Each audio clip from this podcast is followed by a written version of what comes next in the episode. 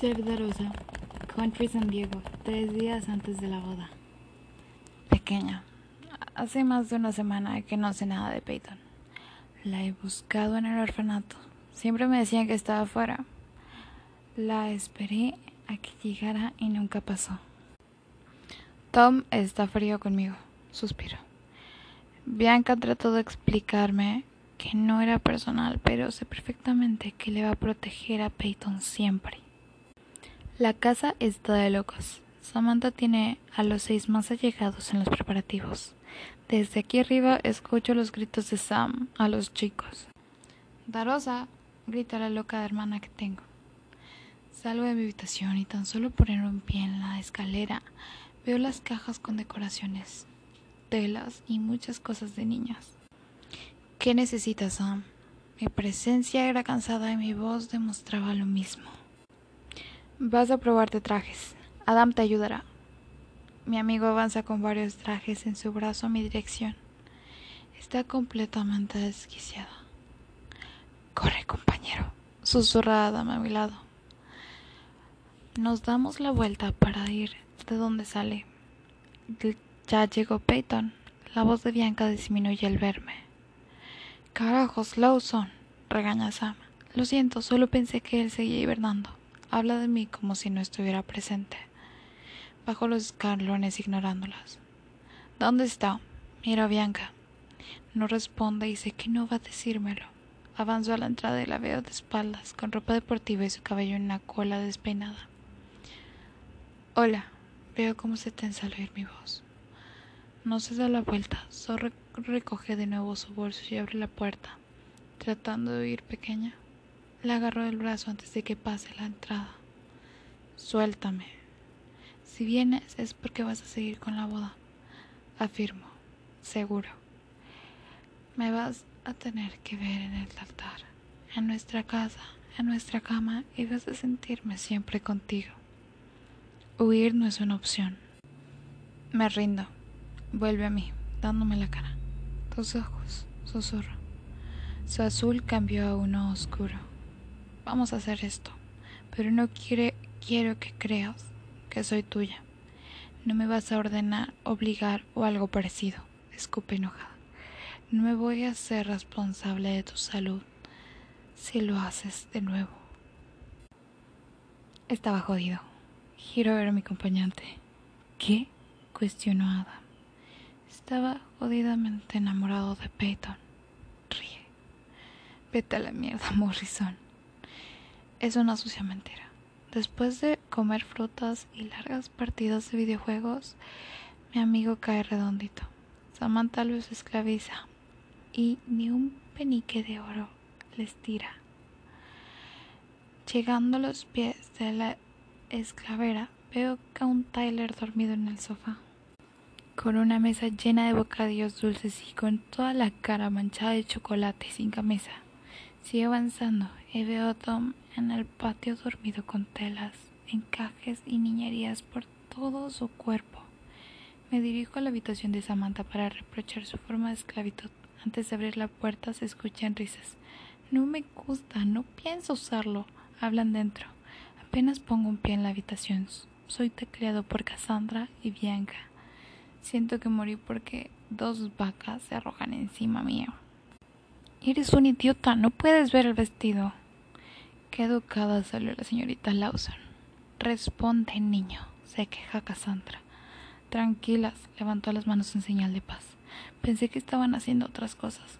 Está bien, en cinco minutos estamos contigo para probar trajes.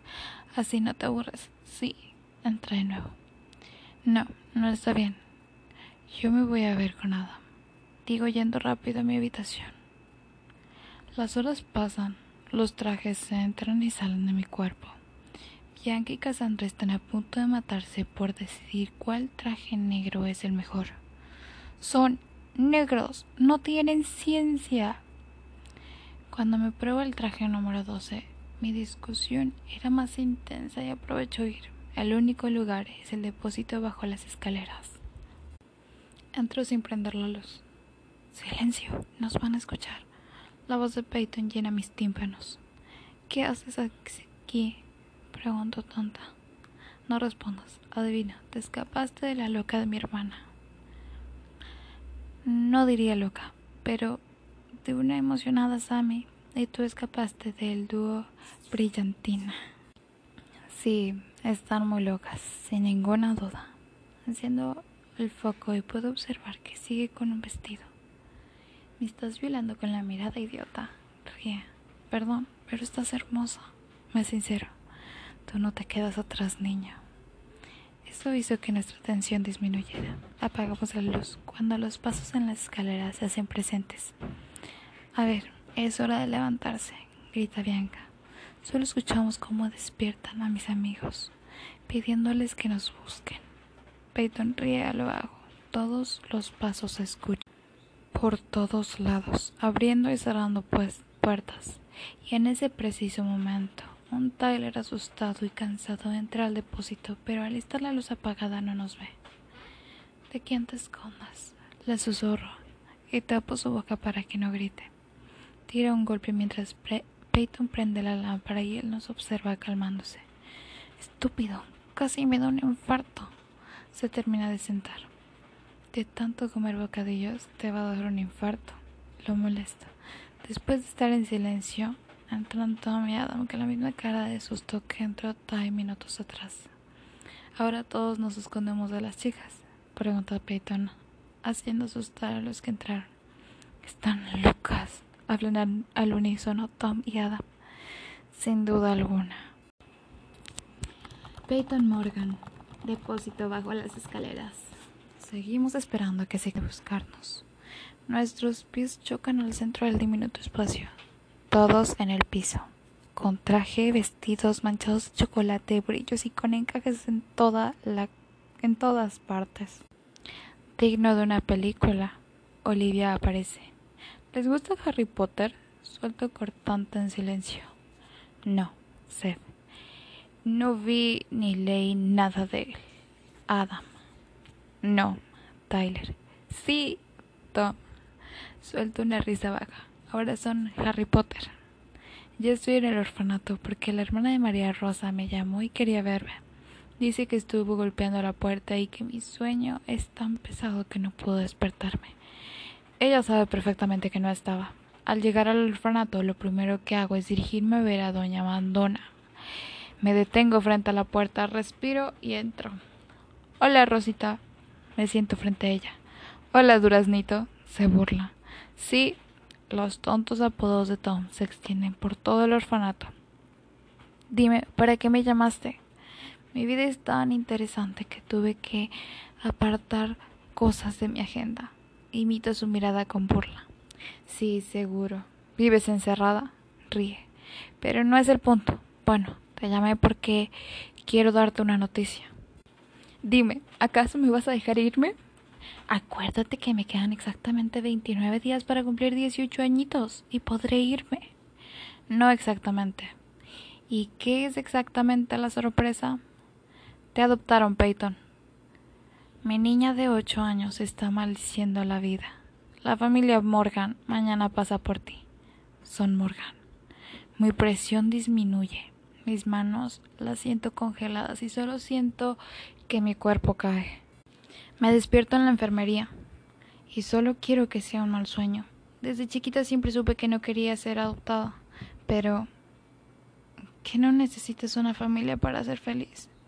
¿Que no necesitabas cariño de alguien? Despertaste, habla la hermana Rosa. No puede ser verdad. Dime que no es verdad. Mi respiración se volvió a agitar.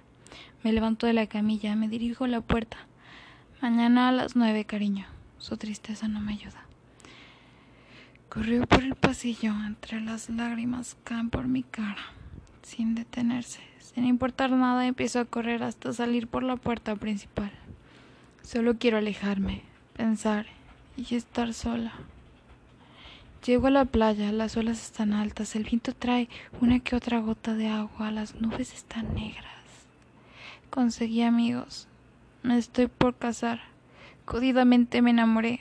17 años para adoptarme. 17 años que me cerré a tener más de tres amigos, a no volver a sentir, a no destruir a nadie. Y esto Y justo cuando pienso que todo va bien, tengo una familia. No digo que las personas que más me han adoptado lo han hecho de mala forma, solo que yo no quería que esto pase. Siento el ringtone de mi teléfono. Está en la arena. Una llamada entrante de Tommy específicamente. Sé específicamente que la hermana Rosa ya le dijo. Sé perfectamente que mi adrenalina está subiendo y solo pide hacer lo que antes hacía. Narrador omnisciente, Bajo California. Está inconsciente, solo respira y llenada de vendas, con una cicatriz en la frente. En el hospital, solo por estar enojada la jugada, a Peyton no le salió bien. No prestó atención a la hora de subir al ring. No se movió, solo recibió golpes y más golpes sin defenderse. Dejó que lo hagan sangrar. Perdió su toque. No, señores, ella no pensaba, solo lloraba internamente por no tener la solución de sus sentimientos. Ella tiene miedo de empezar una vida, ella tiene miedo a que la obligaban a obedecer, a decir mamá y papá o papá. Ella no quiere salir lastimada de nuevo. Ella dejó de pelear, una guerra que daba por perdida sin saber que podía tener otro resultado. Hay momentos en los que la vida te coloca a la misma distancia de huir o quedarte para siempre.